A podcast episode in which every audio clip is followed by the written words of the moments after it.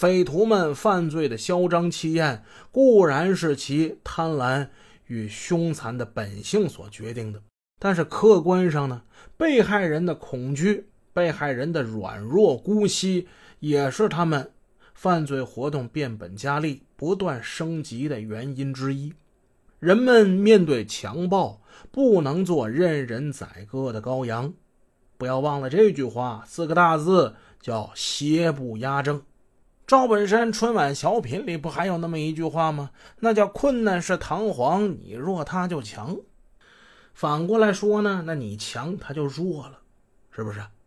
如果被侵害的人都能像我们之前说的这位业主一样，这一家人从老公到老婆到儿子，没一个孬的，敢奋起反抗，以大义凛然的气势。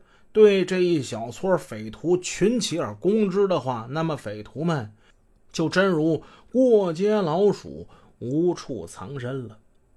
抢劫失败，匪徒们逃回了自己的匪巢，一个个吓得还惊魂未定呢。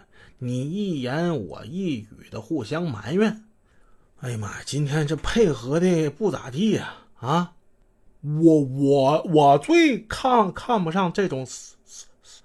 舍舍命不舍财的这种人，难难难道他他们就不不不不知道生生命的珍珍贵吗？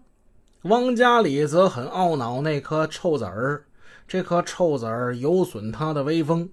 你等着吧，哪天老子回去拿刀砍你脑袋！孙德林呢？听众人在那议论，他呢没多说话，一直用一块布在擦他那支猎枪。等大家说的也都差不多了，他恶狠狠地说了：“怕什么啊？关二爷还要走麦城的时候呢，没关系啊，咱们再来。怕什么？他们有枪的吗？”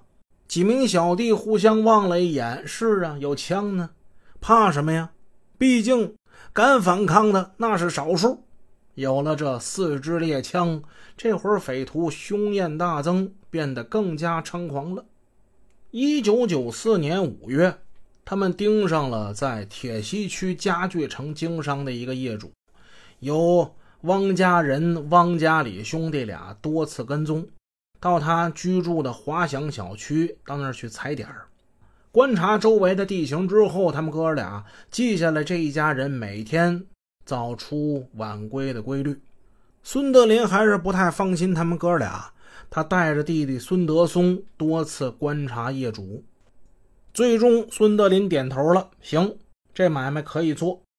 五月十三日晚上八时许，匪徒们按携猎枪、尖刀、绳子等作案工具，他们骑着自行车出动了，守候在业主家所住的那楼房附近。他们对业主家的情况其实已经摸得一清二楚了。知道那对夫妻带着孩子，这个时间很快他们就会回来了。他们家有一辆跃进幺三二双排座的货车，这是一家人的代步工具。事先呢，匪徒们做了分工。如果说女主人带着孩子下车之后先进屋啊，当然他们经常也是这样的，那么就由汪家人、汪家里哥俩马上跟进去，用凶器把他们逼住。那个业主呢？那男的就由孙德林、孙德松在外面对付他，然后实施抢劫。计划已经制定好了。果然，没过半个小时，远处传来了一阵汽车轰鸣之声。那跃进幺三二那小货车开过来了，货车开到楼前停了下来。不过，与往日不同的是。往常呢，都是那女的带着孩子先下车，结果呢，今天先下车的居然是那男的。业主呢，先打开了驾驶室的室门，脚步匆匆的进了家。嗯，情况好像突然发生了一些变化。这这是抢还是不抢呢？不容汪家里多想，他也按照计划跟着闯入室内。结果此时呢。让所有人都没料到的事情发生了。汪家里在冲入屋之后，无意之间咔嗒一下把门给带上了。